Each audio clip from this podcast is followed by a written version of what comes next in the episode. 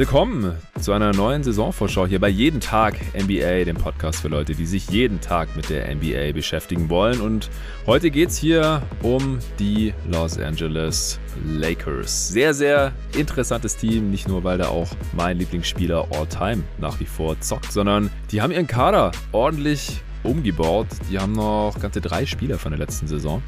Und um das Team zu besprechen, habe ich jetzt auch schon fast traditionell natürlich mal wieder Julius Schubert am Start. Hey Julius. Grüß dich.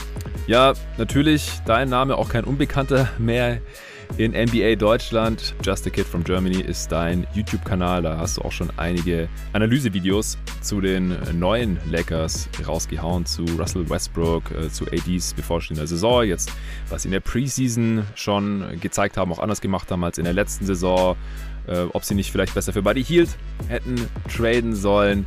Und äh, was wir jetzt hier in der kommenden Saison von diesem bisschen seltsamen zusammengestellten LA-Team, wie ich finde, halten. Das werden wir gleich im Detail besprechen. Äh, als ich dir zum ersten Mal die ja, neue Outline geschickt habe, wie diese Pots hier ablaufen sollen und mit den Zeitangaben dahinter, da hast du mich fast ausgelacht. ja, genau das. Und hast gemeint, ja, mal gucken, ob wir wirklich äh, unter einer Stunde bleiben. Bisher habe ich es bei eigentlich fast jeder Preview geschafft. Ich glaube, ich habe bei der Sixers Preview habe ich zum ersten Mal gerissen, aber da haben wir halt auch sehr viel über die Ben Simmons Situation noch gesprochen. Aber ansonsten haben wir es bisher geschafft. Also hier heute die Challenge an uns. Nicht zwei Stunden, sondern vielleicht nur eine Stunde über LeBron, AD, Westbrook und die Lakers zu quatschen. Das gibt's gleich. Vorher gibt's einen kurzen Spot des heutigen Sponsors Athletic Greens. Es ist ja gerade diese Zeit im Basketballjahr, in der alle in der besten Form ihrer Karriere sind. Und da schließe ich mich doch gleich mal an. Obwohl das letzte bisschen Urlaubsentspannung spätestens seit der zehnten Preview-Aufnahme und den ganzen technischen Umstellungen hier bei jeden Tag NBA sowas von weg ist und ich schon wieder ungesund viel Content produziere und raushau, schaffe ich es immerhin noch fast jeden Tag ein bisschen Sport zu machen. Auf meinem Trip mache ich einfache Fitnessübungen hier direkt an meinem Van oder gehe schwimmen oder laufen und letztes Wochenende habe ich am Hafen den lokalen Freiplatz ein bisschen aufgemischt und ein paar portugiesischen Kids gezeigt, dass man auch mit 33 und knapp 1,90 noch slammen kann. Und sobald ich bald wieder in Berlin bin, steige ich direkt in die Saison ein. Sport ist aber nur die halbe Miete und was Ernährung angeht, ist jeden Morgen AG1, ja, neuer Name, von Athletic Greens die perfekte Ergänzung für mich in meinem aktuell mit 30 Previews vollgepackten Alltag. Das trinke ich jetzt schon seit vielen Monaten, jeden Morgen und je länger man das durchzieht, desto mehr merkt man dann auch davon. Das ist ein Mix aus 75 gesunden Zutaten, das man einfach mit Wasser vermischt. Anstatt dem ersten Kaffee gibt's bei mir immer erstmal AG1. Ich feier's. Meine Freundin ist auch noch ein bisschen tiefer im Nährstoffthema drin als ich ist mal alle 75 Nährstoffe durchgegangen, die da drin sind. War begeistert und daher mache ich jetzt immer gleich zwei. Klingt interessant für dich? Als Hörerin oder Hörer meines Podcasts bekommst du jetzt auf athleticgreens.com slash jeden Tag NBA wieder ein exklusives Angebot. Also das schmeckt sehr, sehr viel leckerer als es aussieht und man hat direkt als allererstes alle täglichen Nährstoffbedürfnisse mit einem Löffel abgehakt. Das allein fühlt sich ja schon gut an, aber ich bin auch merklich fitter als früher, mental und körperlich. Es hilft der Verdauung, unterstützt das Immunsystem und boostet die Regeneration. Für jeden Sportler oder gesundheitsbewussten Menschen ist es echt das Geld wert. Wenn du also Bock auf die Morgenroutine nicht nur von meiner Wenigkeit, sondern von diversen Triathleten, Olympioniken, anderen Profisportlern, Fitness- und Gesundheitsexperten hast, dann probier's doch einfach mal aus. Ihr wisst ja, wie viel LeBron in seinen Körper investiert. Also könntet ihr ein bisschen in seine Fußstapfen treten und euch und eurem Körper mit AG1 mal was richtig Gutes gönnen. Mit dem Abo bekommst du AG1 jeden Monat an die Haustür geliefert. Das Abo kann jederzeit gestoppt werden und innerhalb der ersten 60 Tage gibt's sogar eine Geld-Zurück-Garantie. Im Moment gibt's wieder eine Aktion exklusiv für meine jeden Tag NBA-Hörerinnen und Hörer auf athleticgreens.com slash jeden Tag NBA erhältst du kostenlos einen Jahresvorrat an Vitamin D3 und fünf Travel Packs zu deinem AG1 Abo dazu. Nochmal athleticgreens.com slash jeden Tag NBA. Den Link findet ihr selbstverständlich wie immer auch in der Beschreibung dieses Podcasts.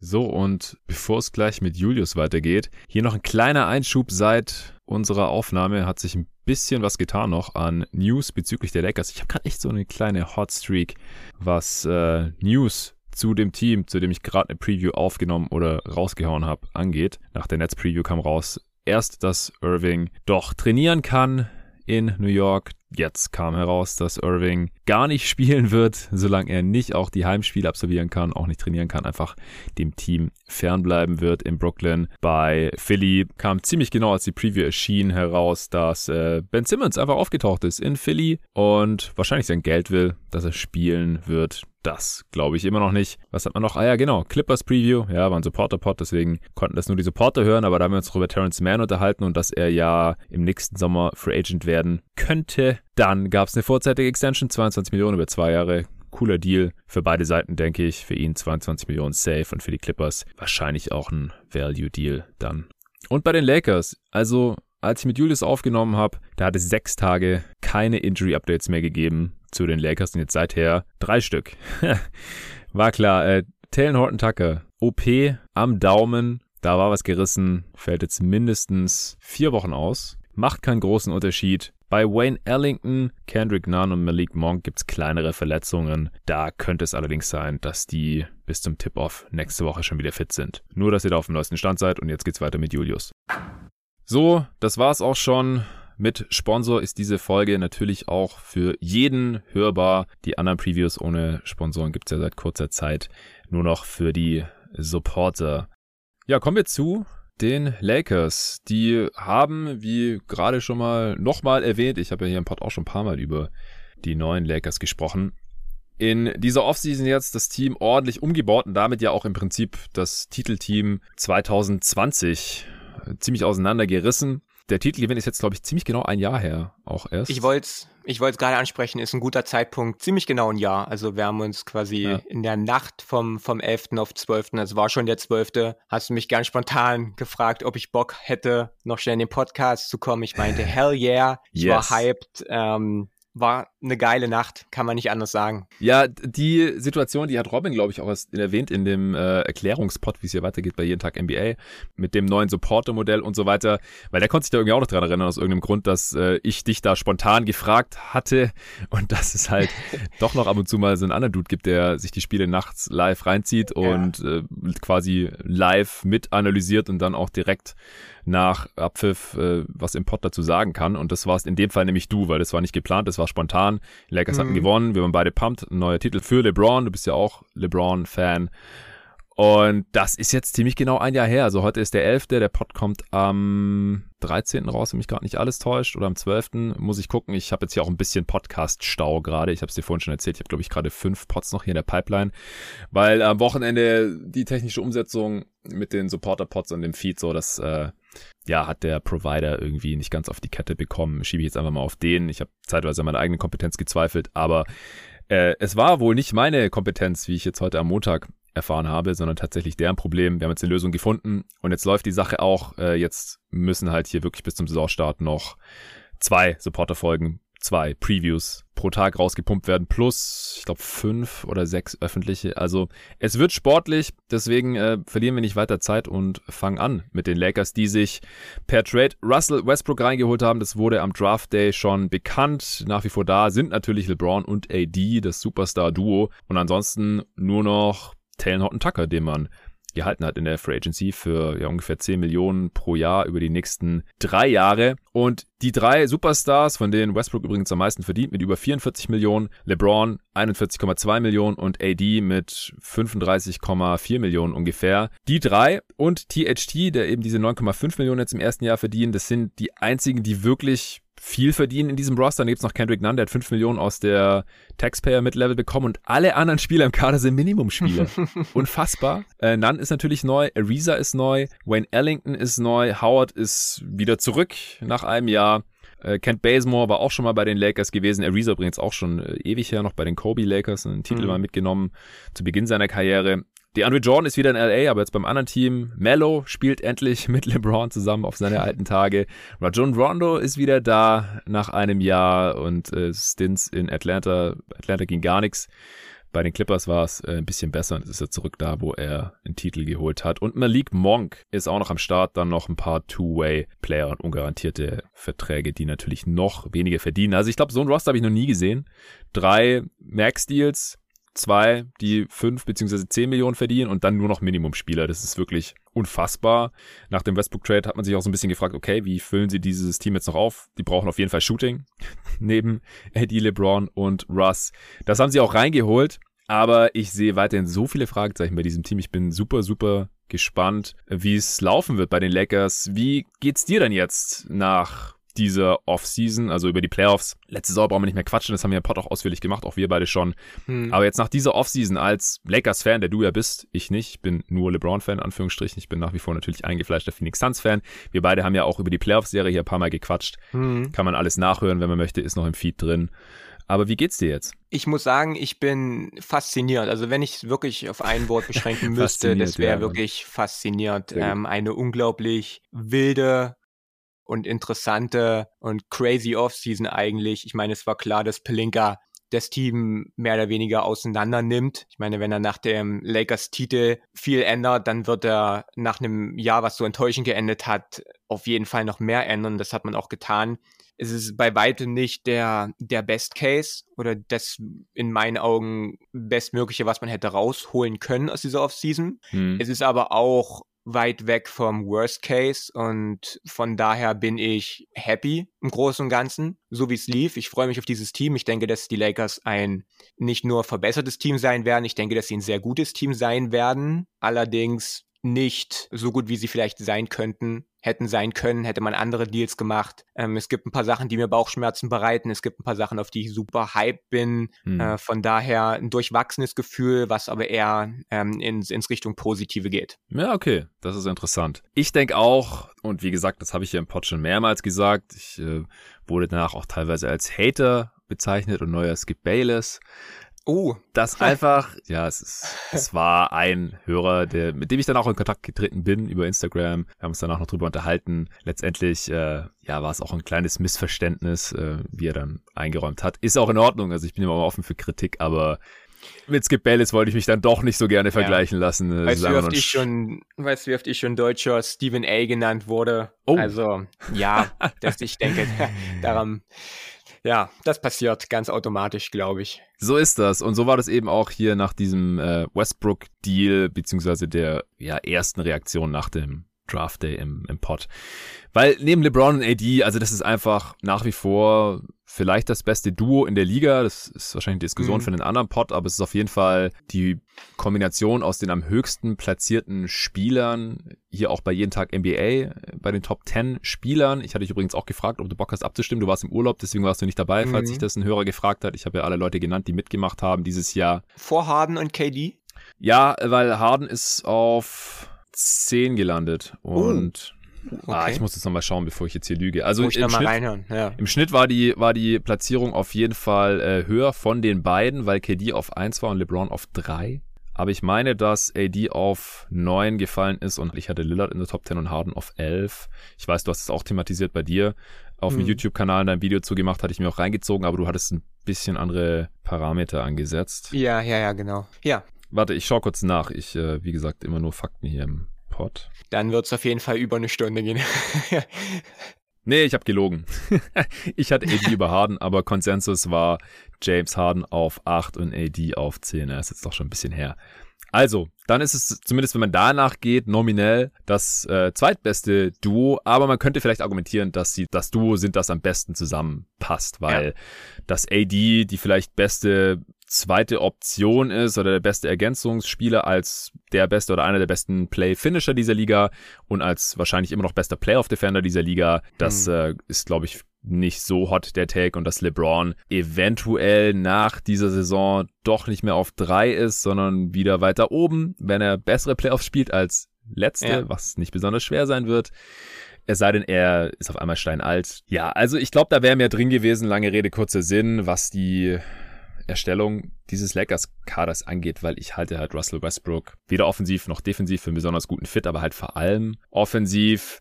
Auf der anderen Seite hat man jetzt halt schon einen Haufen Shooting hier reingeholt, natürlich sehr, sehr mhm. viel Erfahrung. Es wird ja auch immer wieder zitiert, so wie viel Jahre kumuliert an Erfahrung das ist, wie viel Playoff-Spiele, wie viele MVPs und All-Stars und All-NBA-Teams und so weiter und so fort.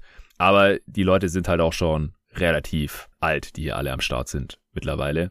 Außer halt AD und Taylor Horton Tucker, wenn man so will, von den Leistungsträgern. Kendrick Nunn ist auch noch nicht so alt, aber ansonsten. Monk auch nicht. Hm. Monk, ja, okay. Stimmt. Aber im Schnitt ist es, glaube ich, das älteste Team der Liga, was jetzt ja. auch nicht unbedingt was Negatives sein muss. NBA-Champs sind meistens eins der ältesten Teams der Liga. Das ist normal. Ich bin einfach nur gespannt, weil es ist auf jeden Fall bei den Top 3, Hassan hat das neulich auf Twitter mal wieder gefragt, also was sind die interessantesten Teams für die kommende Saison und da würde ich die Lakers auf jeden Fall mit reinzählen. Vor allem dann natürlich in den Playoffs. Ich will einfach nur sehen, wie das äh, funktionieren soll große Frage, vor allem bei den Lakers, sehr, sehr interessant, glaube ich. Wer startet da neben Westbrook, James und Davis? Vor allem jetzt nach der Trevor Ariza-Verletzung, der am Knöchel operiert werden musste und erst in acht Wochen, hieß es letzte Woche, reevaluiert werden wird. Das heißt nicht, dass er in acht Wochen zurückkommt, sondern in acht Wochen gucken wir mhm. mal, wann er vielleicht irgendwann zurückkommt. Und der ist auch schon älter. Also mit dem können wir jetzt erstmal, ich, wahrscheinlich mindestens zweieinhalb, wenn nicht drei Monate der Regular Season nicht rechnen. Das heißt, er wird auch nicht starten, logischerweise, sonst hätte ich den da safe drin gesehen wegen seinem Skillset, mhm. weil er der einzige 3D-Spieler im ganzen Kader ist. Wen siehst du da jetzt noch auf den zwei verbleibenden Starting-Spots?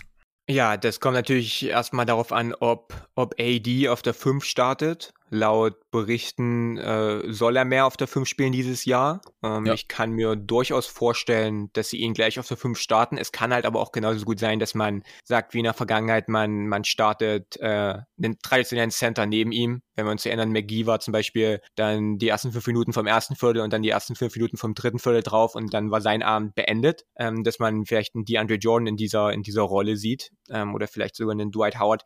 Sollte Davis mhm. äh, starten, was ich hoffe, und was ich mir auch gut vorstellen kann, dann ähm, wären es zwei kleinere Spieler noch, ähm, die dann äh, neben den Big Three zusammen auf dem Parkett stehen. Ähm, ich kann mir durchaus vorstellen, dass man dass man äh, sich für Wayne Ellington und Ken Basemore entscheidet, weil das einfach zwei Spieler sind, die ähm, von ihrem Skillset her als, als äh, Movement- und äh, Spot-Up-Shooter einfach gut neben drei so balldominante Spieler passen. Und dass mhm. man vielleicht sagt, dass man die Rotationsspieler der Lakers, die, die mehr On-Ball-Shot-Creation mitbringen, wie zum Beispiel einen Kendrick Nunn, wie zum Beispiel einen Malik Monk, ähm, dass man die dann von der Bank bringt, ein Carmelo Anthony zum Beispiel auch. Ich ja. kann mir aber auch gut vorstellen, dass man so überzeugt ist vielleicht von dem, was Malik Monk mitbringt, dass man sagt, er startet äh, neben Westbrook als Guard ich weiß es nicht. Frank Vogel hat sich noch nicht entschieden. Ich denke, es ist wichtiger, dass AD auf der 5 spielt, als wer jetzt die beiden sind,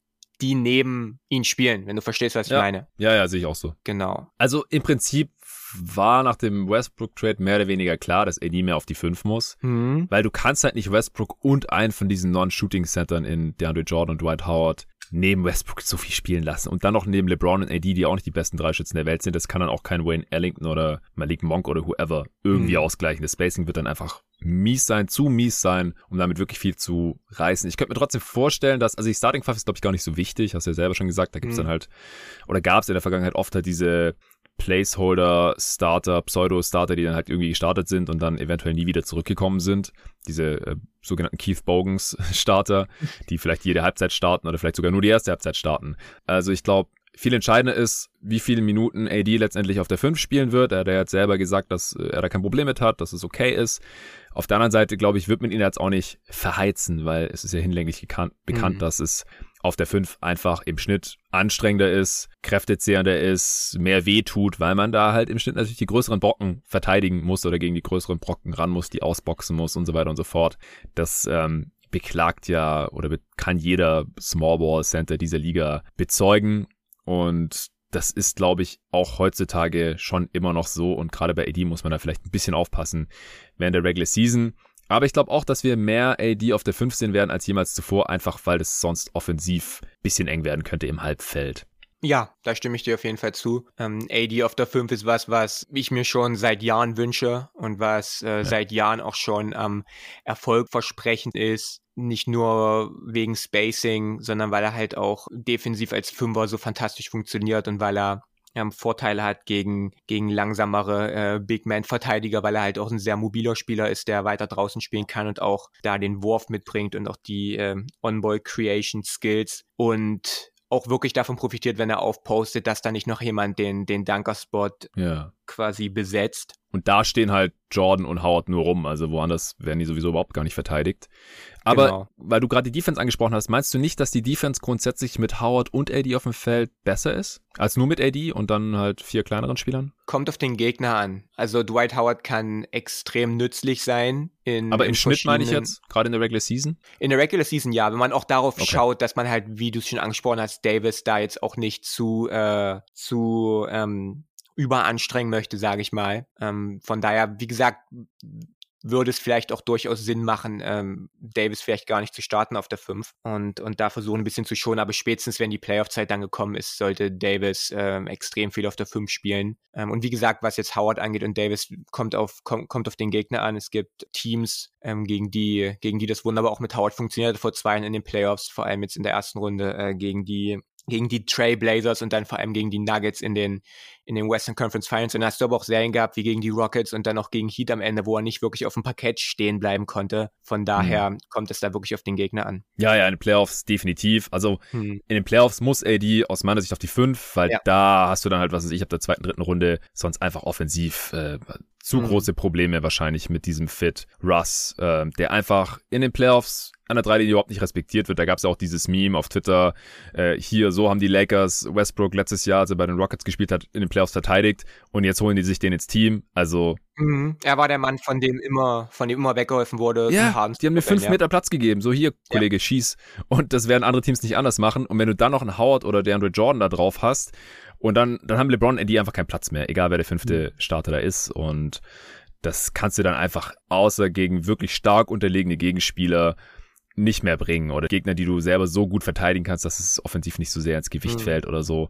Aber in der Regular Season glaube ich schon, dass es mit Howard noch ziemlich effektiv sein kann. Das DeAndre Jordan Signing dagegen verstehe ich ja überhaupt nicht. Ich verstehe nicht, warum man den noch reinholt im Jahr 2021, wenn man da noch Dwight Howard hat. Es sei denn, man will da noch mal irgendwie eine Versicherung haben. Oder man sagt, die spielen halt beide irgendwie 15 Minuten im Schnitt und dann ist es nicht so tragisch. Äh, und dann die restlichen 18 Minuten in der Regular Season spielt AD auf der 5, was vielleicht schon ein bisschen zu wenig wäre für die Offense. Oder ich weiß nicht, kannst du dir das erklären? Wie findest du das Jordan-Signing? Ich fand das ziemlich überflüssig. Nee, also überhaupt nicht. Kann ich nicht nachvollziehen, verstehe ich nicht so wirklich. Hm. Ist kein Spieler, der, der irgendwie äh, feste Rotationsminuten bekommen sollte. Vielleicht ist er einer, der für die Teamchemie gut ist, äh, aber wer weiß das schon, keine Ahnung. Also kann ich nicht, kann ich nicht so wirklich nachvollziehen.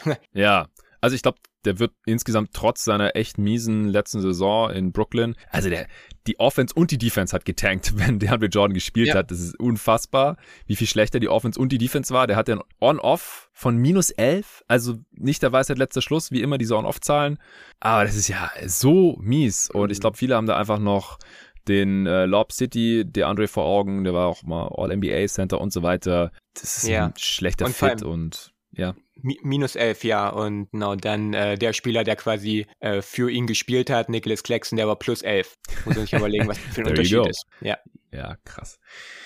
Ja, das wird auf jeden Fall ganz spannend. Da sprechen wir trotzdem vielleicht kurz über die beste fünf. Äh, vielleicht dann auch für die Playoffs. Hoffen wir irgendwie, dass Ariza wieder da ist. Dann spielt er safe, oder? Also es sei denn, Kent Bazemore spielt irgendwie auf seine auch jetzt schon relativ alten Tage so ungefähr die Saison seines Lebens und, und trifft weiter in die Dreier, so wie letztes Jahr in Golden State und verteidigt richtig gut gegen gegnerische Guards. Haben sie sonst einfach keinen 3D-Spieler, deswegen muss ein Ariza da eigentlich rein und wer ist dann aus deiner Sicht der fünfte? Das ist eine super, eine super äh, interessante und schwierige Frage, weil es eigentlich für alle Argumente gibt. Malik Monk ist ein großartiger Shooter, auch ein Movement-Shooter, der auch am Ball was kann mhm. und wirklich ein unterwertetes Signing ist und jemand, der, ja. wo, wo glaube ich auch viele Leute gar nicht realisieren, wie gut der war in Charlotte letztes Jahr. Kendrick Nunn hat mich auch ein bisschen gewundert, dass man den überhaupt bekommen hat aus Miami. Wayne Ellington ist sicherlich der beste Movement-Shooter. Äh, Kent Basemore war, war gut letztes Jahr in Golden State, als jemand, der mal wieder Kapital aus äh, Steph Curry und seiner Gravity schlagen konnte. Ja. Also der und die mag ich alle offensiv zumindest mehr als einen Trevor Ariza. Das Problem mhm. ist halt, dass Trevor Ariza der beste Defender der beste 3D-Guy ist, ähm, wenn du jetzt nicht unbedingt LeBron dann draußen am Perimeter haben möchtest. Ja, ohne Ariza hast du jetzt eigentlich keinen einzigen Wing-Defender mehr, es sei denn, LeBron ja. soll das machen und das sehe ich in der Regular Season einfach überhaupt ja, und, nicht. Ja, und Wayne Ellington ist auch nicht, nicht dieser Wing-Defender. Überhaupt nicht. nicht Ey. ganz so schlecht, vor allem Point of Attack. Das ist also, da werden wir bei den Stärken und Schwächen noch dazukommen, was die Lakers an Point of Attack Defense verloren haben in dieser Offseason ist crazy. Also, wenn, wenn man Offensive maximieren will bei der besten fünf, dann, dann könnte ich vorstellen, geht man mit Monk ähm, und, und Ellington, weil man da einfach maximales Shooting drum hat. Wenn man wirklich einen Mix haben will, dann geht man vielleicht mit Ellington und Ariza ähm, als Shooter neben, neben LeBron, Davis und Westbrook. Schwierig. Ja, also ich würde, wenn Ariza fit ist, mit Bazemore und Ariza gehen, einfach weil die die meiste Defense bringen. Hast du ein bisschen Point of Attack Defense und halt Arizas Wing Defense. Mhm. Nicht ideal, beide wie gesagt schon relativ mhm. alt und Wurf, ja, kommt und geht, bisschen streaky bei beiden. Also das ist schon relativ dünn, aber das ist halt das Maximum, was du an 3D hast in diesem Kader und das brauchst du halt neben den anderen dreien. Wirklich, wenn es dann in die Crunch-Time geht, in die Closing Five, in den Playoffs, vor allem in den späteren Runden. Kann natürlich sein, dass sich da einer noch irgendwie reinspielt. Gerade bei den jüngeren Spielern ist natürlich drin. Monk hast du genannt, äh, THT, aber das ist eigentlich viel zu wenig Shooting neben den anderen dann mhm. in dem Fall. Deswegen würde ich auch sagen, Wayne Ellington hat Arne neulich so gut zusammengefasst, äh, finde ich, off-air. Hat zu mir gesagt, oder hat es geschrieben, wir haben über Fantasy-Basketball diskutiert. Äh, Wayne Ellington fällt jede Saison bei jedem Team, wo er bisher gespielt hat, früher oder später aus der Rotation raus. Und das ist kein Zufall. Also der verteidigt halt einfach nicht. Die Teams spielen nicht besser mit ihm auf dem Feld, weil mhm. er, er kann werfen, aber das war's dann halt schon.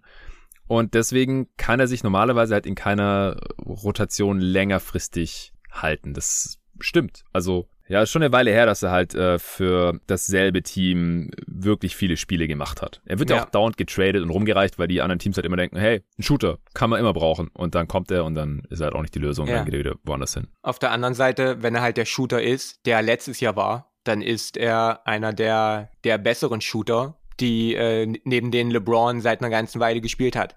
Ähm, hm. Sicherlich die defensiven Sachen sind alles negative auch äh, Gründe gegen ihn, aber LeBron profitiert so sehr von Spielern wie, wie Kyle Korver, wie ein J.R. Smith und den hat er bei den Lakers nicht gehabt. Also es kann durchaus sein, dass Wayne Ellington der beste Movement-Shooter ist, den LeBron an seiner Seite hatte, seitdem er in LA ist. Hm. Sei dann die Frage, was priorisiert wird und sicherlich sind LeBron und Westbrook keine guten Defender mehr, auf, auf die Dauer von einem kompletten Spiel oder auf die Dauer einer kompletten Saison gesehen. Aber es sind halt auch Spieler, die, die es nochmal anschmeißen können für ein paar Minuten. Und wenn man dann wirklich diese, äh, die beiden hat, die dann in der Crunch-Time es nochmal anschmeißen können, dann bringen die dir defensiv sicherlich äh, auch noch einiges. Und dann könnte man natürlich auch schon wieder sagen, okay, dann brauchst du vielleicht nicht unbedingt noch einen Ariza, weil dann LeBron für die letzten drei, vier Minuten von Spielen dann vielleicht doch mal rausgeht und den besten Wing des Gegners verteidigt, während er das über ein komplettes Spiel nicht machen kann. Ja. ja. Ja, also das ist interessant. Auf jeden Fall, das ist halt genau das, was ich vorhin meinte. So ist super spannend. Wie gesagt, in der Regular Season will ich jetzt auch nochmal betonen, ist es wahrscheinlich gar nicht so relevant, wer da jetzt startet oder wie die Lineups da genau aussehen, weil da reicht halt in vielen Matchups wahrscheinlich schon halt LeBron und AD und Westbrook in vielen Fällen halt wahrscheinlich auch noch. Aber da müssen wir auch gleich noch drüber sprechen, über, über seine Rolle und, und seinen Fit. Erstmal noch ganz kurz, du hast gerade ziemlich euphorisiert über Malik Monk gesprochen. Ist er für dich der Breakout-Kandidat in dem Team oder hast du jemand anderen? Ich hatte ihn auch in meinem Video der äh, Breakout-Kandidaten mit drin. Stimmt. Nicht, weil ich glaube, dass er halt so einen gigantisch großen Leistungssprung macht, sondern wie gesagt, weil ich denke, dass viele Leute, weil sie halt letztes Jahr nicht so viele äh, Hornet-Spiele gesehen haben, Monk jetzt in LA sehen und sagen, uff, der, der ist ja ganz gut, warum, warum sehe ich den jetzt erst so, so richtig? Ist halt auch einer der jungen Spieler, der sich noch weiterentwickeln kann. Ähm, ja. Genau, ansonsten, was jetzt Leistungssprung angeht, würde ich dann wahrscheinlich äh, dann eher auf Taylor Horton Tucker ersetzen, als am wahrscheinlichsten, der, der vielleicht dann den nächsten großen Schritt in seiner Entwicklung macht. Aber der Malik Monk Case ist halt wirklich, dass, dass ihn dann jetzt die Leute dann so allmählich auf, auf dem Schirm dann vielleicht haben. Einfach der Lakers-Effekt. Also ich höre den Hype jetzt schon über Malik Monk, weil mhm. er ist ein explosiver Scorer und Shooter und dazu noch einigermaßen athletisch, der mal einen Dank rausknallen kann. Ja, und, aber aber ja. er verteidigt nichts und niemanden. ja, das ist die Kehrseite und das ist auch der Grund, wieso die Hornets ihn nicht gehalten haben, höchstwahrscheinlich, warum er jetzt zum Minimum zu halten war. Also kann mir vorstellen, dass er irgendwo anders mehr geboten bekommen hat und dann einfach dachte, nö, ich will in LA spielen und da kriege ich die größte Bühne und wenn ich da gut funktioniere, dann werde ich halt nächsten Sommer hier reichlich entlohnt. Aber Ich glaube schon, also so ein Sixth-Man-Scorer-Type auf jeden Fall. Für die Starting Five reicht die Defense dann wohl nicht aus oder für eine richtig große Rolle. Und davon haben sie jetzt halt ein paar. Also bei Kendrick Nunn ist auch der Grund, wieso aussortiert wurde, wahrscheinlich die Defense einfach hm. in Miami, also auch in den Playoffs. Ja. Da, bei ihrem Finals Run, da war er auch früher oder später aber nicht mehr wirklich spielbar und ist dann ein bisschen aus der Rotation rausgefallen. Also dafür finde ich ihn fast noch ein bisschen überbezahlt mit seinen 5 Millionen, aber gut verhandelt vom Agenten anscheinend. Und dann haben sie ja nochmal so ein Scoring Guy von der Bank mit Camille Anthony, der mhm. jetzt natürlich auch schon in die Jahre gekommen ist und über die Defense brauchen wir nicht mehr sprechen. Das war eine Katastrophe mhm. in den mhm. Playoffs da gegen Denver, aber ich glaube, die kommen halt alle rein und, und können da halt für Scoring von der Bank sorgen. Die Frage ist halt auch, wie gut läuft es dann zusammen? Wie gut harmonieren die auch miteinander und wie sieht es dann halt auch defensiv aus? Also viel Spaß, Dwight Howard, da wird einiges auf Korb zugeflogen kommen. Und er ist halt auch nicht mehr auf dem Defensive Player of the Year Niveau. Also mhm. das wird sehr, sehr spannend. Siehst du einen Kandidaten für zu viele Minuten oder zu wenig Minuten? Gerade von einem von den genannten wahrscheinlich dann? Nee, eben gerade nicht von, von einem der genannten. Rondo. Zu Rondo. viele? Zu viele, natürlich, ja. ja. Mello nicht zu viele? Ich weiß nicht. Ich, ich, Mello hat mir gut gefallen letztes Jahr. Mello war kein, kein Six-Man-Favorit, aber Mello in seiner Rolle bei den Blazers als Six-Man hat er mir richtig, richtig, richtig gut gefallen letztes Jahr mhm. ähm, bei den Blazers. Ähm, doch, Rondo. Ich glaube halt. Sicherlich kurz, Melo auch, aber Rondo. Der, also der wird halt viel spielen, denke ich einfach. Einfach Buddy mit LeBron und mhm. dann könnt, könnt ihr zusammen spielen. Die wollen wahrscheinlich auch viel nebeneinander spielen. Das ist halt eine defensive Schwachstelle in meinen Augen. Mhm. Keine Ahnung, wie viel er im Playoff spielen wird, aber ich glaube, der wird schon auf seine Regular Season Minuten, Touches und Würfe kommen und ich glaube, da gibt's einfach bessere Optionen bei den Lakers. Mhm. Ja, das stimmt. Rondo, ich bleib bei Rondo. Äh, Rondo ähm, wird mit Sicherheit irgendwo seine Minuten bekommen. Ja. Äh, seine festen Rotationsminuten. Ich sehe, also das, ich meine, ähm, bei allem Lob und bei einem Wert, den er auch hatte bei den Lakers äh, im Playoff-Lauf. Äh, das sah letztes Jahr alles andere als gut aus. Sah dann, als er bei den Clippers dann war, sah es dann relativ gut aus beim Saisonendsport der Clippers, aber dann in den Playoffs ist er dann komplett abgetaucht und war dann da auch nicht mehr wirklich spielbar. Ja. Von daher ist, ist ein Typ, der, der wird auf jeden Fall spielen, da müssen wir uns nichts vormachen. Hat er nicht selber gesagt jetzt aber, dass er sich darauf einstellt, nicht so viel zu spielen? Weiß ich nicht, habe ich nicht mitbekommen, aber ich, ich, ich, Rondo hat immer gespielt bis jetzt, wenn er, wenn er fit war. Und ich, ich kann mir nicht alle, wirklich. Ich, ich, wären alle Backup-Minuten von Westbrook schon zu viel? Weil, also die nebeneinander, das, das, das kannst du ja nicht bringen. Das kannst du nicht bringen. Aber eigentlich kann ich, also eigentlich kann Rondo in, in diesem Team, weiß ich gar nicht, ob er überhaupt Minuten sehen sollte, ähm, die mhm. jetzt nicht Garbage Time sind, wenn ich ehrlich bin. Ja, genau. Und halt Carmelo, sicherlich auch ein, auch ein Kandidat. Ansonsten DeAndre Jordan, wenn er Minuten sieht. Auch jemand, ja, der nicht wirklich viele Minuten bekommen sollte. Ja. Und zu wenige? Zu wenige. Malik Monk. Ich war ich. Bis auf den Hype-Train. Wenn er ja. wirklich rausfliegen sollte, weil man halt einfach, weil, weil, weil Frank Vogel äh, wirklich so ein Defense-First-Coach ist, wäre, wäre ärgerlich, weil er halt wirklich offensiv einfach ein bärenstarker Fit ist neben, neben LeBron und weil er halt auch äh, wirklich auch am Ball was kann. Also das würde mich schon, würde mich schon ärgern, wenn jetzt Leute wie halt Kendrick Nunn oder halt Malik Monk dann aus der Rotation rausfliegen, ähm, weil ich halt wirklich offensiv relativ viel von ihnen halte. Ja, verstehe. Ja gut, dann äh, haben wir jetzt vielleicht eine bisschen bessere Vorstellung von der Rotation, aber wie gesagt, das äh, bleibt spannend. Und ich kann es nur nochmal sagen, also diese Verletzung von Trevor Reza, die darf man jetzt echt nicht unterschätzen für diese paar Monate in der Regular Season, weil da wäre einfach ein Body gewesen, den man jede Nacht gegen den besten gegnerischen Wing stellen kann. Davon gibt's viele in dieser Liga mittlerweile. Und jetzt mhm. weiß ich halt aber nicht, wer das macht. Das ist schon ein Problem. Sonstige Stärken und Schwächen, die wir jetzt noch nicht angesprochen haben. Vielleicht mal ganz kurz so, du hast auch ein Video dazu gemacht. Wie passt Westbrook in dieses Team und wie auch nicht und welche Stärken und Schwächen ergeben sich daraus? Also, das ist die Frage, wie, wie wird Westbrook spielen, wenn er dieser Spielertyp ist, der bis jetzt immer war, der ähm, den Ball dominiert, der Pull-up-Würfe nimmt, egal ob von Downtown oder aus der Midrange, der, wie wir es schon in der Preseason mehrere Male gesehen haben, in der Transition das Tempo pusht nur um mhm. dann abzustoppen und den Midrange-Wurf zu nehmen, wo ich ausrasten könnte. Oh Gott wenn das dazu führt, dass LeBron und Davis weniger den Ball haben und dass die Offense stagniert, dann gibt es ein Problem. Wenn Westbrook sich aber anpasst und mehr Offball spielt, und das habe ich auch, ähm, ich finde, das, das habe ich auch in meinem Video gesagt, man sollte auch ein bisschen differenzieren, wenn es um sein Shooting geht. Pull-up-Shooting katastrophal, aber Catch-and-Shoot-Würfe ist er zwar niemand, der den die Defense jetzt wirklich respektiert, aber er trifft seine Catch-and-Shoot-Würfe respektabel. Mhm. Also wenn man ihn da ähm, mehr abseits des Balles einsetzt und versucht auch die Minuten äh, mit LeBron zu staggern, dass einer der beiden mit AD immer zusammen auf dem Parkett steht, dass wenn man zum Beispiel, was wir in der Preseason auch schon ein bisschen gesehen haben, ähm, LeBron auch mal ein Ballscreen stellt für, für Westbrook, dann kann das schon funktionieren, aber die Spielweise muss sich, muss sich drastisch ändern. Er muss wirklich die klare Nummer drei sein, damit der offensive Fit irgendwie passt. Ähm, und da bin ich mir nicht 100% sicher, ob er das sein kann, ob er da wirklich diesen Schritt zurückgeht, weil wenn wir uns dran erinnern, die Situation in Houston, wir können jetzt auch nicht einfach sagen, ja, okay, er hat äh, jetzt noch nicht so oft mit irgendwelchen Mitspielern gespielt, die, die jetzt auf LeBrons Level waren, das ist sicherlich so, aber er hat auch schon mit einem Durant zusammengespielt und mit einem, yeah. mit einem Harden und selbst mit er einem hat mit Deal, anderen MVP-Level-Spielern zusammengespielt. Er war in den letzten Jahren nie der beste Spieler in seinem Team. Und er hat ja. aber nie seine Spielweise irgendwie umgestellt. In Houston mussten sie das komplette System umstellen für ihn und Harden hat sich die zweite Hälfte der Saison zurückgenommen und, und ihn wirklich machen lassen. Und wenn die Lakers das machen, wenn, wenn LeBron anfängt, sich zurückzunehmen, so wie es Harden damals gemacht hat, dann gibt es ein Problem. Also er muss sich da wirklich, wirklich einfügen. Je mehr Transition-Basketball, desto besser, sicherlich. Darum wird es auch wichtig, äh, viele Stops zu holen. Ja.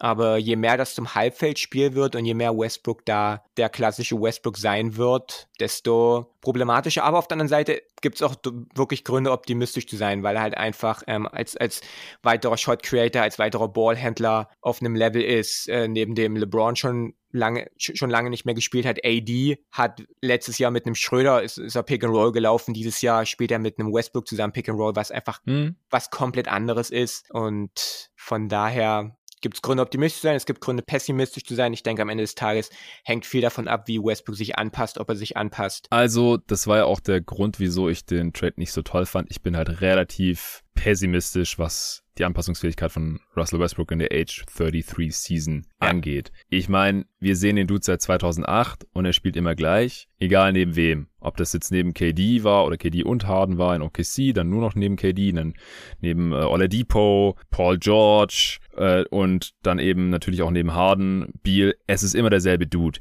Also wenn er sich da irgendwie anpassen kann, dann wird das minimal sein. Vielleicht nimmt er ein paar weniger Pull-Up-Dreier, was er streckenweise schon gemacht hat oder vielleicht auch ein paar weniger Midrange Pull-ups, who mhm. knows.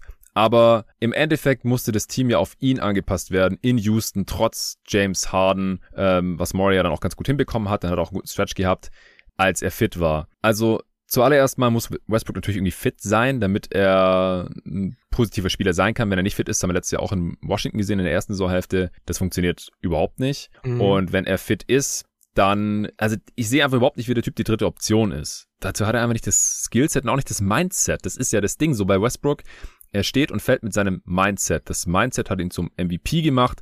Das Mindset macht ihn zu diesem Terror, vor allem in Transition und dass die Defense über ihm kollabiert und dass er die Shooter frei spielt und dass er so viele Rebounds holt mit seiner Größe und so weiter und so fort.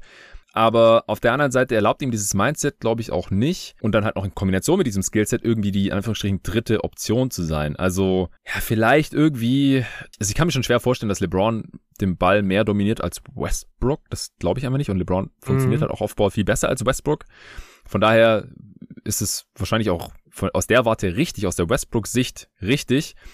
Aber LeBron ist halt immer noch der viel bessere Spieler und auch der viel bessere Playmaker, Creator, Passer, alles. So, also wenn man halt Possessions aus LeBrons Händen wegnimmt und Westbrook gibt, dann ist es eigentlich erstmal schlecht.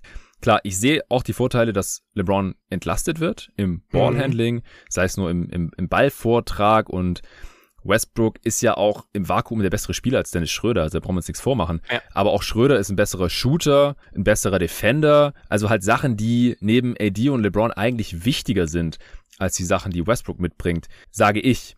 Das sieht LeBron offensichtlich anders. Äh, der Hörer, der, mit dem ich danach noch in Kontakt gekommen war, der sich so drüber aufgeregt hat, wie wir hier nach dem Westbrook-Deal reagiert haben im Pod, der hat auch gemeint, hey, LeBron wird doch nicht so einem Deal zustimmen, wenn es so schlecht passt. Hm. Ah, hat man LeBrons Karriere verfolgt und geguckt, so für welche Spieler der schon, bei welchen Spielern der schon gesorgt hat, dass die mit ihm im Team spielen. Das waren oft echt miese Fits und also es gibt schon einen Grund, wieso Spieler Spieler sind und GMs GMs und das meistens halt zwei verschiedene Jobs sind und dafür verschiedene Skills natürlich auch benötigt werden. Also das alleine ist für mich kein Grund. Ich verstehe, warum LeBron entlastet werden möchte. Und man hat es mhm. ja auch schon in der letzten Saison gesehen, dass er mehr Offball gemacht hat. Er hat so, er hat weniger Würfe für sich selbst kreiert als zuvor. Also da, da ist schon so ein Trend erkennbar. Und ich kann mir auch vorstellen, dass der Trend sich fortsetzt. Die Frage ist halt unterm Strich immer, wie gut ist das für das Team? Auch in der Regular Season. Also ich habe schon ein paar Mal gesagt, jetzt LeBron und AD, das wird für viele Siege sorgen. AD gibt dir defensiv einen hohen Floor, LeBron gibt dir offensiv einen hohen Floor und die in der Kombination geben dir quasi an beiden Enden des Feldes einen relativ hohen Floor. In der Defense wahrscheinlich grundsätzlich nur die beiden als Duo höher als in der Offense. Und ein Westbrook, der, der macht es dann auch nicht kaputt oder so. Also versteht mich jetzt wirklich nicht falsch. In mhm. der Regular Season, da, da läuft es gegen die allermeisten Teams in manchen Matchups dann halt nicht. Aber dann in den Playoffs, wenn man dann halt wirklich die Zone zustellt und das Spiel auch ein bisschen langsamer wird und man dann Westbrook auch eine Defense attackiert ohne Ende, weil er verteidigt einfach mies. Also in Washington war das einfach gar nichts mehr. Vielleicht läuft es unter Vogel ein mhm. bisschen anders, aber dass Spieler, wenn sie mal mies verteidigt haben, dann mit 33 auf einmal wieder besser verteidigen, auch nachdem sie es seit Jahren nicht mehr gemacht haben. Also UCLA Westbrook ist einfach schon echt lange her, so mittlerweile. Dass, dass der nochmal ein richtig guter Defender wird, ich glaube es ehrlich gesagt nicht. Shooting Touch ist einfach nicht so vorhanden und wie gesagt, ich glaube einfach nicht, dass er die Kombination aus Mentalität und Skillset hat, um wirklich sein Spiel jetzt nochmal gravierend zu verändern, so wie es halt nötig wäre, damit es ein besserer Fit wird, als, als ich das jetzt gerade sehe. Also ich sehe Vorteile, ich sehe aber halt auch viele Nachteile und ich glaube, dass halt in den Playoffs die Nachteile dann überwiegen werden, sodass, wie du ja auch in dem Video gesagt hättest, man mit einem anderen Trade, zum Beispiel für Buddy Hield, dann hätte man Caruso halten können, hätte man KCP behalten, man hätte äh, dann den Kader noch ähnlich auffüllen können, aber man hätte halt viel mehr Point of Attack Defense gehabt, wo man jetzt einfach quasi niemanden mehr hat. Man hätte mehr Shooting gehabt und man hätte im Endeffekt ein ähnliches Team gehabt, wie das, mit dem man halt schon um die Championship mhm. mitgespielt hat. Mit Buddy Hield hätte man einen der besten Shooter der Liga gehabt. Also das wäre halt wirklich ein, also das ist ja ein Wayne Ellington auf, ja. auf Steroids, so, ja. ja. Also da brauchen wir gar nicht drüber reden. Ja. Das wäre einfach was ganz anderes gewesen. Ich sag jetzt nicht, ich will es auch noch nicht spoilern, dass man mit Westbrook LeBron AD in der Kombination nichts gewinnen kann oder so. Mhm. Aber ich halte das schon für einen sehr spannenden Fit, sage ich jetzt mal. Ich kann es echt kaum erwarten, das mir anzugucken. Aber du hast gesagt, du bist dir nicht hundertprozentig sicher, ob Westbrook sich ändern wird. Ich würde halt das ganze Ding umdrehen und sagen, ich bin mir sehr, sehr sicher, dass Westbrook sich nicht ändern wird, weil er es halt einfach nicht kann, leider. Also das, da glaube ich einfach nicht mehr dran. Ja, und es wäre auch unreasonable, sich jetzt irgendwie hinzustellen und zu sagen, er wird sich ändern. Oder es ist sehr wahrscheinlich, dass es sich ändert, wenn wir halt noch keine Beispiele aus der Vergangenheit gesehen haben, in denen ja. er sich entsprechend geändert hat. Westbrook sicherlich jemand, der den Lakers etwas gibt, was sie so eigentlich in den letzten beiden Jahren nicht hatten und das ist Onboard Short Creation außerhalb von James und Davis. Das mhm. war das Problem. So schön das alles war äh, in der in der Bubble und auch äh, davor das war das Problem, was sie hatten. Das war das noch extremere Problem, was man in der letzten Saison hatte, dass halt Schröder nicht in diese Rolle schlüpfen konnte, dass halt ein Kuzma äh, das nicht war, dass ein THT bei weitem noch nicht so weit war. Und das hat man jetzt, dass man quasi jemanden hat, der eine Offensive laufen kann, der der primäre Ballhändler sein kann für Stretches, in denen LeBron auf der Bank sitzt und in denen vielleicht auch ein Davis auf der Bank sitzt. Und das hat Wert. Und da haben die Lakers noch andere Spieler in dem Kader, die, die das jetzt mitbringen. Das sind ja die beiden großen Baustellen gewesen, Shooting und On-Boy-Shot Creation außerhalb des Duos. Ich denke, Westbrook ist ein, ein Floor-Raiser während der Regular Season, ja. weil niemand spielt härter an einem, an einem random Dienstag im Februar in, in Detroit. Niemand. Aber nur offensiv. Nur offensiv. Du erkennst also die, quasi. Ja. Und ja, und wenn es um Rebounding geht, ja. Yeah. Also ich verstehe nicht, wie man offensiv so hart spielen kann und dann defensiv so keinen Bock ja. haben kann gleichzeitig. Offball Westbrook ist eine Tragödie. Also Offball Westbrook als Verteidiger ist, ähm, ja, gerne in das Video reinschauen, da sind haufenweise auch Beispiele. Das ist äh, unzumutbar. Aber ist halt jemand, der, weswegen ich auch glaube, dass der, dass der Worst Case an Siegen der Lakers äh, Saison, wo, wozu wir dann gleich kommen, nicht so krass niedrig ist, weil du halt mhm. äh, einen Westbrook hast, der, der halt in der Regular Season einfach äh, auch für Siege sorgt und einfach den Floor äh, raised.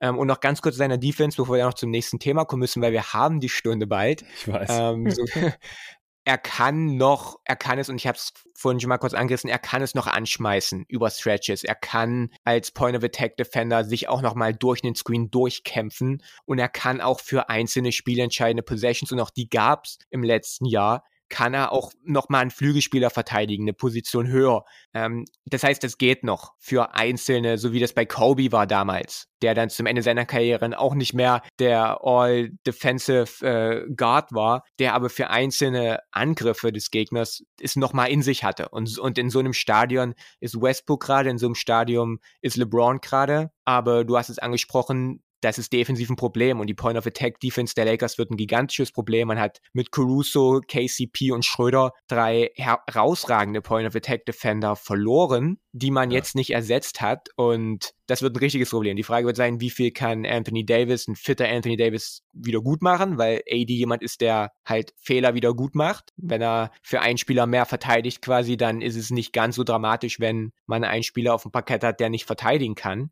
Aber sind schon durchaus äh, Gründe zur Sorge. Da bin ich bei dir. Ja, ja. Ja, also ich weiß nicht, was ich davon halten soll, wenn Spieler halt 95% der Zeit Kacke verteidigen und dann für 5% sich dann mal entscheiden, jetzt äh, hau ich hier mal noch irgendwie rein, weil das ist dann halt irgendwie ein bisschen anekdotisch.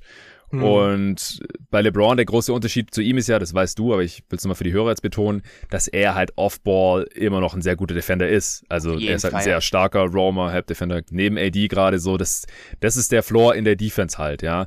Und ich will auch nochmal betonen, äh, nicht, dass jetzt Leute wieder sagen, ich bin inkonsequent, weil ich in anderen Pods oft sage, ja, Point of Attack Defense nicht so super wichtig oder Guard Defense, weil halt der Impact auf die Gesamtdefense äh, nicht vergleichbar ist mit Rim Protection. Ja, also mhm. Rim Protection sind die Lakers halt sehr, sehr stark. Das ist auch viel wichtiger, als wenn man jetzt irgendwie zwei tolle Point of Attack Defender hat und dann äh, hinten ist halt der Laden offen. Also das habe ich witzigerweise gerade bei Westbrooks alten Team jetzt drüber gesprochen. Die haben jetzt halt KCP zum Beispiel, aber die haben halt nur einen einzigen Rim Protector im Kader und das ist Daniel Gafford, wo man nicht weiß, ob der 20 Minuten pro Spiel auf dem Feld bleiben kann. Hm, und ja. dann ist der Laden da hinten halt offen mit Thomas Bryant und Montrezl Harrell so. Und deswegen, die Lakers Defense, die, die hatten Floor. Ich glaube auch, dass Westbrook ein Floor Raiser ist für die Regular Season. Der kann ein Team in die Playoffs tragen, das wahrscheinlich zu schlecht sonst ist dafür, normalerweise. Haben wir die letzten Jahre gesehen. Oder haben wir in seinem MVP-Jahr in OKC, äh, haben wir die Gala-Vorstellung davon, die Premium-Version davon gesehen. Aber was wir auch selbst damals schon gesehen haben, in den Playoffs, da begrenzt er dein Ceiling auch sehr, sehr hart, wenn er halt eine große Rolle hat. Also der reißt es quasi runter und ein. Also wir haben einfach schon seit Ewigkeiten keine gute Playoff-Serie mehr von Russell Westbrook gesehen. Und da weiß, mhm. also ich habe keine Ahnung, wenn er fit ist, ob er das überhaupt noch irgendwie kann. Also mit 33, da ist dann dieses Fragezeichen für mich einfach schon so groß, dass ich deswegen diesen Trade ja auch als LeBron-Fan nicht gut geheißen habe, weil es halt für mich die Titelchancen von LeBron minimiert und nicht maximiert, wie es eigentlich der Fall sein sollte bei diesem Star-Duo. Das ist halt so das Problem. Regular Season geschenkt. Können wir gleich drüber sprechen, wie viel Siege wir da sehen. Das werden nicht besonders wenige sein, ist aber für mich halt sekundär bei diesem Team. Mit den letzten Prime-Jahren, Late-Prime-Jahren äh, werden wir sehen, was LeBron da noch raushauen kann da ist mir halt, sind mir halt die Playoff-Chancen und das Playoff-Skillset viel wichtiger und das ist bei Westbrook halt überhaupt nicht mehr überzeugt gewesen. Seit vielen, vielen Jahren schon. Ja, bin ich bei dir. Können wir gerne, können wir gerne zu unseren Siegen kommen. Ja, dann äh, Best Case. Erstmal Regular Season. Wie viele Siege sind im Best Case drin? Was muss da auch so an beiden Enden des Feldes bei rumkommen? Offensive Rating, Defensive Rating so grob.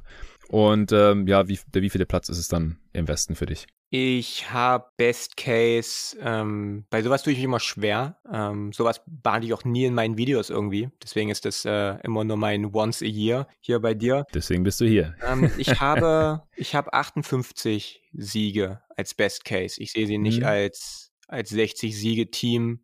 58 Siege. Ich habe es heute in dem Video angesprochen, dass die Offensive sicherlich äh, komplett neu aufgebaut wird, neu installiert wird und dass das ein Prozess ist, der eine ganze Weile dauert, auch in Kombination dazu, dass man halt sehr, sehr viele neue Spieler hat. Die Frage wird sein, wie schnell klickt das? Klickt das sehr schnell? Wird man sehr schnell Siege holen? Viele Siege? Dauert das eine Weile und davon gehe ich aus, ähm, weswegen halt der realistisch, äh, das realistisch auch keine 58 Siege werden, sondern nur der Best Case ist, ähm, wird das eine Weile dauern. Ich kann mir durchaus vorstellen, dass man offensiv besser sein wird als in den letzten Jahren, speziell ja. im letzten Jahr dass man eine Top 5 Offense stellt, durchaus während der, während der Regular Season. Top halte ich nicht für wahnsinnig unrealistisch.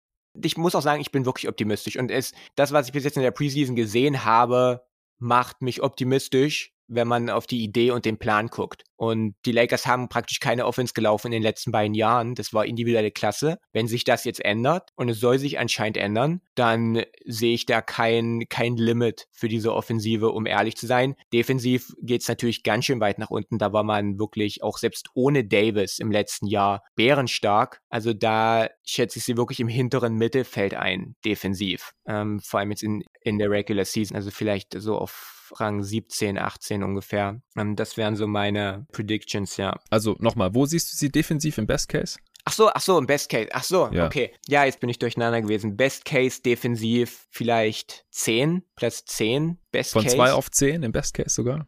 Ich, ich glaube nicht daran, dass, dass, man, dass man defensiv auch nur in der Nähe ist von dem, wo man in der Vergangenheit war. Dafür hat man zu viel dieser Identität verloren. Ich glaube ja. Hm. Ich glaube ja. Ich sehe sie da absolut nicht mehr da oben. Überhaupt nicht. Okay, krass. Ja, im Best Case spielt aber AD auch die meisten Regular Season Spiele und dann mhm. hast du wahrscheinlich halt auch immer einen von AD und zumindest Dwight Howard drauf und im Best Case halt auch sehr wenig der Andre Jordan. Mhm. Und dann halt, ja, dann kommt Ariza vielleicht eher in zweieinhalb statt in dreieinhalb Monaten zurück. Ja, das ist halt auch schon echt übel. Also, wie gesagt, das war schon ein Dämpfer und dass Ariza diese Wichtigkeit ja, siehst du, hat. Siehst du sie als Top 5 Defense? nein, nein, nein, nein, nein. Aber im Best Case würde ich schon sagen, dass sie innerhalb der Top 10 landen. Mhm. Vielleicht auf sieben oder acht. Weil so gut ist AD eigentlich normalerweise, wenn er auch fit ist. LeBron auch. Und die beiden werden halt so den Tone setten. Die werden halt den Ton angeben hm. wieder. Und im Best Case spielen halt auch die besseren Defender eher. Also dann halt eher ein Basemore ähm, und halt nicht so viele miese Defender nebeneinander. Aber wie gesagt, es ist alles Best Case. Und dann sehe ich sie halt schon mit einer Top 10 Defense und boah, Offense. Ja, letztes Jahr war man auf 23. Uh. Davor auf 11 laut Cleaning the Glass.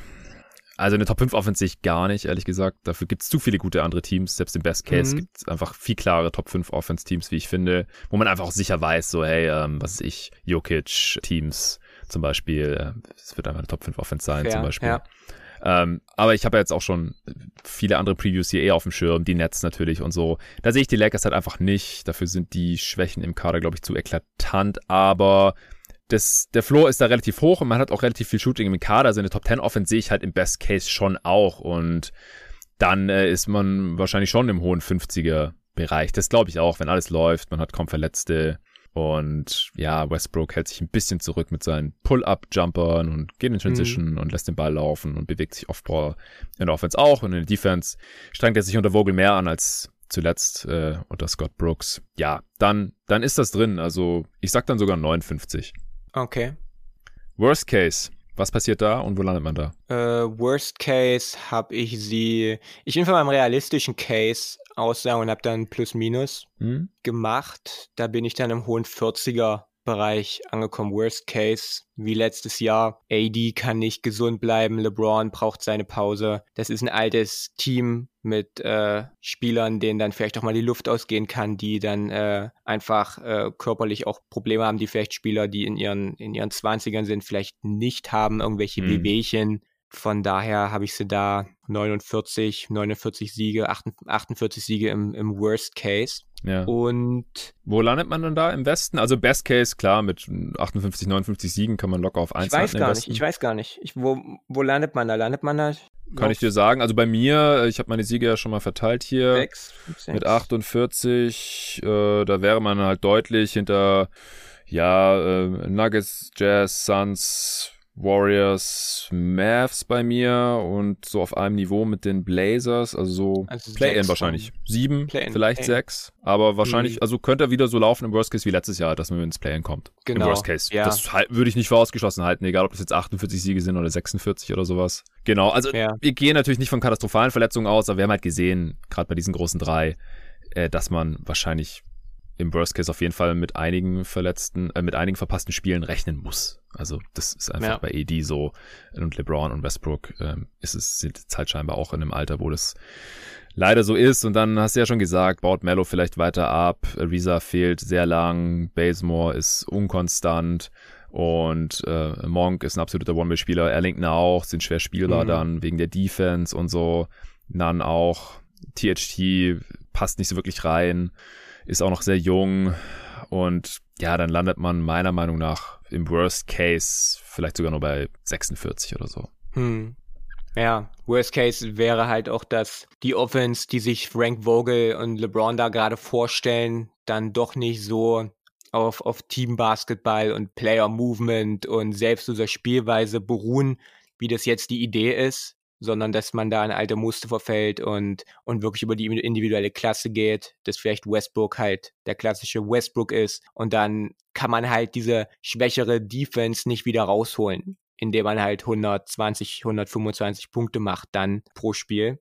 Genau das ähm, wäre dann offensiv der Worst Case und defensiv ist halt, ja, dass man dass man irgendwie nichts und niemanden davon stoppen kann, dass, ähm, wir haben es gerade schon angesprochen, AD äh, wieder so seine Wehwehchen hat und dann halt nicht da ist, um diese Fehler wieder gut zu machen und das wieder rauszuholen alleine. Äh, LeBron chillt, Westbrook chillt während der Regular Season und man einfach dann ein wirklich ähm, wirklich mieses Defense-Team auch ist, weil es sind ansonsten keine guten Verteidiger mehr da, ähm, dass Ariza sehr spät wieder zurückkommt und dann landet man dann schon in den, in den mittleren 20ern vielleicht oder in den 20ern, was die Defense angeht. Boah, das wäre hart, ey, wenn man auf einmal von 2 auf 25 abfällt. Ja. Boah.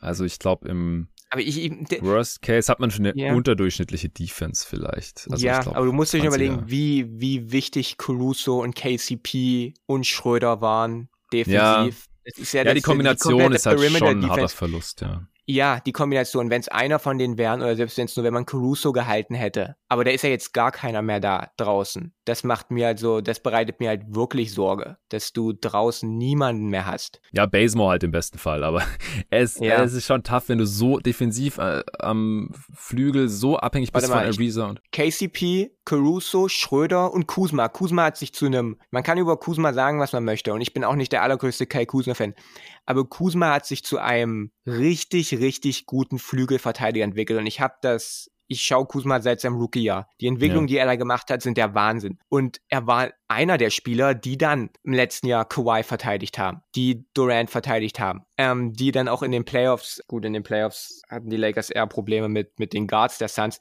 aber mhm. Kuzma hat sich zu einem fantastischen Flügelverteidiger entwickelt. Und das sind vier, vier, vier überdurchschnittlich gute Defender, teilweise sogar sehr, sehr gute Defender, die die Lakers einfach verloren haben und die man nicht ersetzt hat. Ja. Das muss man sich mal überlegen. Das ist Wahnsinn. Also absoluter Wahnsinn, oder? Ja, ja, auf jeden Fall. Ja. Und im Worst Case kann es dann halt auch ein AD nicht ausbügeln, dann äh, spielt ja. er defensiv nicht wirklich besser als letzte Saison. Ja. Also im Best Case, äh, glaube ich, ist es dann nicht so schlimm, weil wie gesagt, dann spielt AD auf einem Defensive Player of the Year Niveau und kann das alles halbwegs ausbügeln. Aber im Worst Case halt nicht. Ja, gut, dann, dann fällt man vielleicht wirklich in die 20er ab und dann, mhm. Ja, dann muss man eigentlich trotzdem noch eine überdurchschnittliche Offense haben. Das glaube ich schon, äh, ohne katastrophale Verletzungen. Mit dem Shooting, mit LeBron, mit AD und dann halt auch mit Westbrook ja, dann, dann kann man halt gerade noch mehr Spiele gewinnen als verlieren und landet halt irgendwie so bei 45, habe ich jetzt für mich aufgeschrieben. Du hattest 48 gesagt im Worst Case? Mhm. Ja, dann, äh, also wenn man so was schlecht defensiv wird. schon ein bisschen hoch ist, ja, ja wollte ich gerade sagen. Was fast so hoch ist, ja. ja. ja. Weil das, was man äh, unterdurchschnittlich in der Defense ist, musst du ja überdurchschnittlich in der Offense sein, um allein Oder auf eine ausgeglichene Bilanz zu kommen und dann. Oder man, Oder man macht wie die Blazers letztes Jahr und gewinnt einfach jedes Clutch-Game. Ja, genau. Und dann kann man auch mit so einer, mit so einem Defensiv-Rating, Offensiv-Rating eine, eine gute Bilanz haben. ja, und, und Westbrook äh, ist dann in der Clutch wie in seiner MVP-Saison. Dafür ist er ja bekannt. Dafür haben sie ihn ja geholt, dass er in der Crunch-Time übernimmt. ja, kommen wir zur Prediction. Da schauen wir uns wie immer die Over-Underline an und entscheiden uns, ob wir drüber oder drunter wetten würden. Bei den Lakers liegt die bei 53,5. Was machst du? Dann habe ich Under, weil ich habe genau 53. Ey, ich auch. Krass. Äh, Krass. Nicht abgesprochen. Ich habe 53 bei den Lakers. Ist doch nicht das erste Mal, dass wir bei der Lakers Preview. ich habe gerade ein Déjà-vu. Ja, das Ich glaube, du, genau, vor zwei Jahren. Und du hast auch genau so reagiert. Du meinst, wir haben uns nicht abgesprochen. Das war vor zwei Jahren. Genau, ich erinnere mich noch, als wäre es gestern. Ja, 53 Siege. 53 Siege, ja. Ja, also die Line ist sehr gut gewählt, glaube ich. Hm. Bei Teams wie LA, also bei den Lakers und Knicks, ja, also bei den Clippers ist es wohl nicht so, muss man immer ein bisschen einpreisen, dass die Line tendenziell ein bisschen zu hoch ist, weil sonst einfach die Masse an Lakers-Fans, da wetten einfach so viele over und das wollen die Wettanbieter ja immer nicht. Das äh, habe ich in der Netz-Preview hier ein bisschen dargelegt, wie das funktioniert, dieses System. Deswegen, ja, es ist 53, 52 wahrscheinlich relativ realistisch, obwohl es under wäre. Äh, und ich sehe jetzt auch aktuell keinen Grund davon, wirklich abzurücken. Ich auch nicht. Dann sprechen wir noch ganz kurz über die Playoffs. Mhm. Also, so negativ wie das jetzt hier auch klang bisher, was ich zu diesem Lakers-Team und zu diesem Fit und zu dem Westbrook-Trade gesagt habe, sie können die Championship gewinnen. Das will ich hm. überhaupt nicht in Abrede stellen. Ich glaube halt einfach nur, dass es in anderen Konstellationen mit einem anderen Kader wahrscheinlicher wäre, als es jetzt ist. Das finde ich schade als LeBron-Fan. Als neutraler ja. Beobachter ist es mir natürlich Wurst. Und da sage ich einfach nur, die Lakers sind jetzt nicht gerade der Titelfavorit. Was sie letzte Saison übrigens noch waren, ich habe mir die GM-Survey, also wenn man die GM-Survey anschaut, äh, habe ich nochmal gesehen, äh, als ich mir die Tage angeschaut habe. Da hatten die meisten auf die Lakers getippt. Dieses Jahr sind es die mhm. Nets, der absolute Titelfavorit. Aber die Lakers haben natürlich Chancen, ja, wenn das klappt. Im, im Best Case, wir haben es jetzt nicht dazu gesagt, aber da kommen sie in die Finals und äh, können da den Titel gewinnen. Das kann schon passieren. Siehst du auch so, oder? Ja, also ich habe die Lakers als das äh, beste Playoff-Team im Westen mit drin. Mhm. Ähm, ich denke aber, dass die, dass die Nets äh, mit, mit ziemlichem Abstand noch das bessere Team sind. Sie hatten die bessere Offseason der beiden, ähm, ja. waren vorher schon, schon besser besetzt. Und ich glaube, wenn du mich heute fragst, äh, wer in den Finals gegeneinander spielt, dann sage ich Lakers Nets. Aber ich denke, mhm. dass, die, dass die Nets da, da gewinnen werden. Und das ist äh, jetzt auch ein First für mich. Ich habe auch in den letzten beiden Jahren gesagt, dass ich glaube, dass die Lakers Meister werden äh, vor der Saison. Mhm. Ähm, und da bin ich, weil ich mich immer schwer tue, gegen, gegen LeBron zu setzen. Aber ich hatte auch LeBron dieses Jahr zum ersten Mal nicht als meinen besten Spieler der Welt seit Jahren. Also ja wird es dann vielleicht doch mal Zeit. Also ich habe, aber ich habe die Lakers als, als Nummer 1 Team im Westen mit drin. Also in der Regular Season habe ich sie nicht an 1. Nee, ich auch nicht. Ich auch nicht. Nee. Ja, also mit 53 ja. wird es schwer.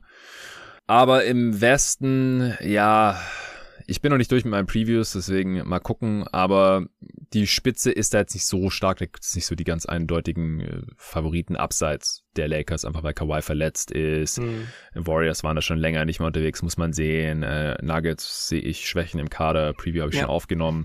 Äh, Suns kommt noch, Jazz kommt auch noch. Aber bei den Lakers, ich kann es das nachvollziehen, dass du sie jetzt auch nicht mehr als Favorit hast zum ersten Mal, auch LeBron nicht mehr da oben hast zum ersten Mal, weil die letzten Jahre hat man immer so gesagt, ja, bei LeBron, da, da ist es jetzt halt so, bis wir das Gegenteil gesehen haben und das haben wir aber beim äh, Top 10 Spielerpod ausführlich mit Nico besprochen, der ja auch Lakers-Fan ist.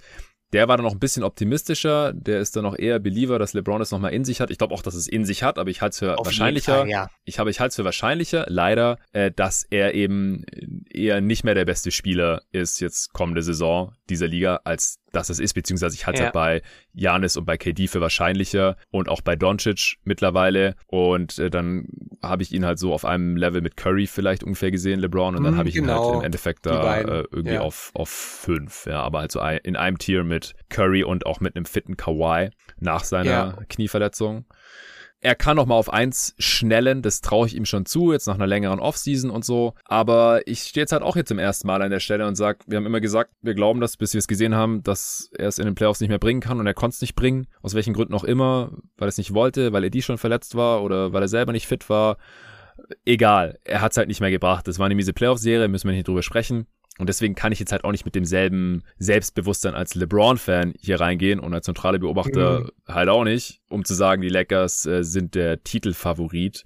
Sondern es ist eher auch im Westen jetzt so, dass sie der Favorit sind, weil es halt sonst auch keine so 100% überzeugende Teams gibt, aber sie sind jetzt auch im Vergleich mit vergangenen LeBron-Teams, haben sie halt schon, finde ich, eklatantere Schwächen. Defensiv haben wir alles besprochen, offensiv gefällt mir der Westbrook-Fit halt auf dem höchsten Level nicht. Wie gesagt, Regular Season geschenkt, erste Playoff-Runde vielleicht auch noch, aber dann wird's spannend und für mich halt viel zu spannend, als äh, dass sich die Lakers da jetzt irgendwie blind äh, in die Finals oder zur Championship tippen würde. Nach wie vor haben sie halt das beste Duo der Liga aus meiner Sicht. Deswegen haben sie halt schon noch dieses sehr hohe Ceiling, aber es ist nicht so hoch, wie es eigentlich sein könnte aus meiner Sicht. Ja, also LeBron, es würde mich wundern, wenn, wenn wir keinen besseren LeBron sehen im nächsten, in, in dieser Saison. Es würde mich wundern, wenn wir keinen besseren AD sehen. Wir müssen überlegen, es ist, wir haben es am Anfang des Podcasts gesagt, es ist ein Jahr her. Es ist ein Jahr her, dass genau LeBron ein Jahr her jetzt, ja. ziemlichem Abstand der beste Spieler der NBA war. LeBron war in den, in den 2020er Playoffs mit ziemlich im Abstand der beste Spieler. Ja, aber auch weil KD und nicht gespielt hat. Auch, auch weil KD nicht gespielt hat, das stimmt sicherlich.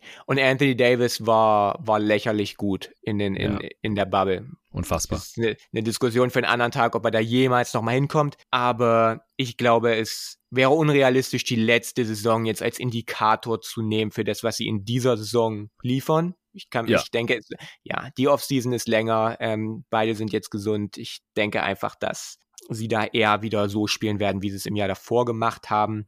Und dann glaube ich auch, dass das im Westen da, du hast es gesagt, kein anderes Team jetzt so, so außergewöhnlich gut ist. Die Clippers mit Kawhi sind äh, sicherlich ein hervorragendes Team, aber wann kommt er zurück? Das weiß wieder keiner.